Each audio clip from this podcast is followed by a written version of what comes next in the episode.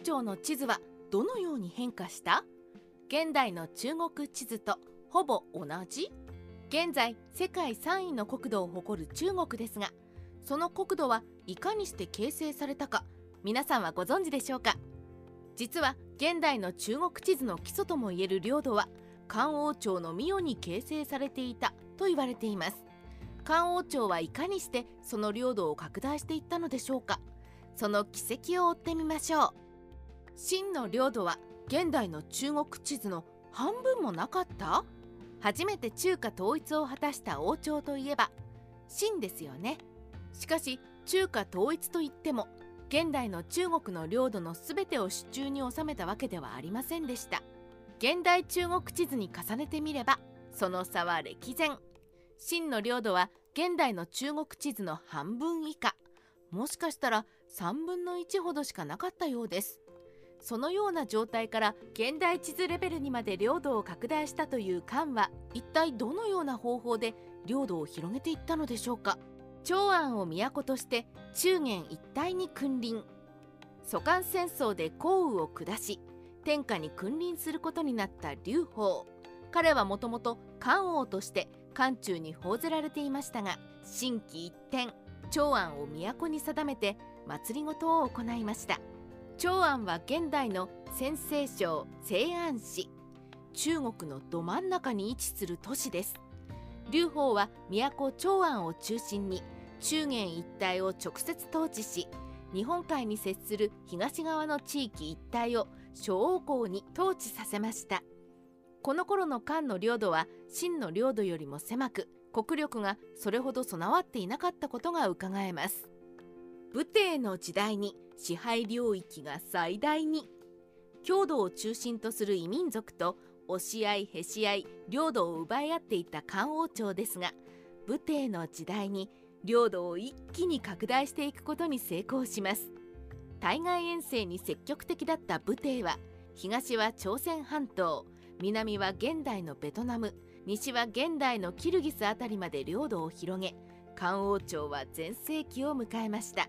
しかし武帝は北西方向への進行を積極的に行いチベット高原の辺りはノータッチだったため現代の中国地図の形に近づきはしたものの南西側がぽっかり空いた状態のいびつな形の領土が出来上がったのでした。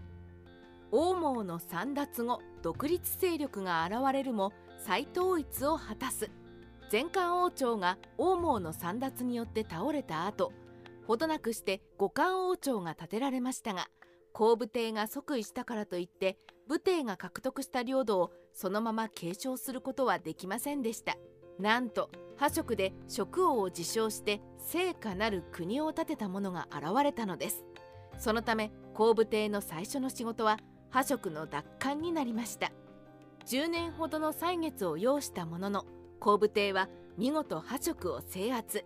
五漢王朝による中国の再統一が成し遂げられたのでした。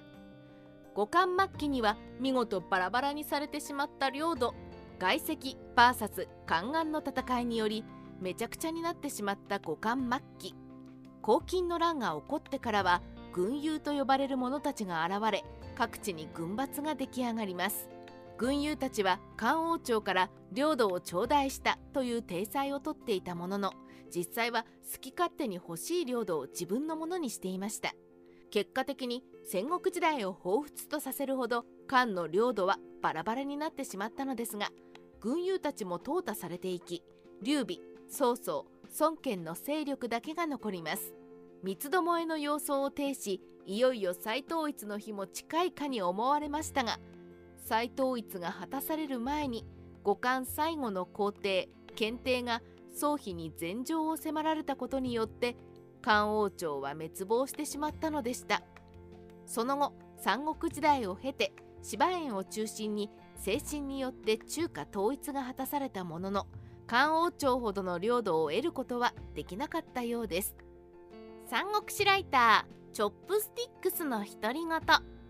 現代の中国地図と漢王朝全盛期の地図とを比べてみると確かに中国地図の大枠は完成していたようですがやっぱりまだまだ小さかったのだなと思いますよね。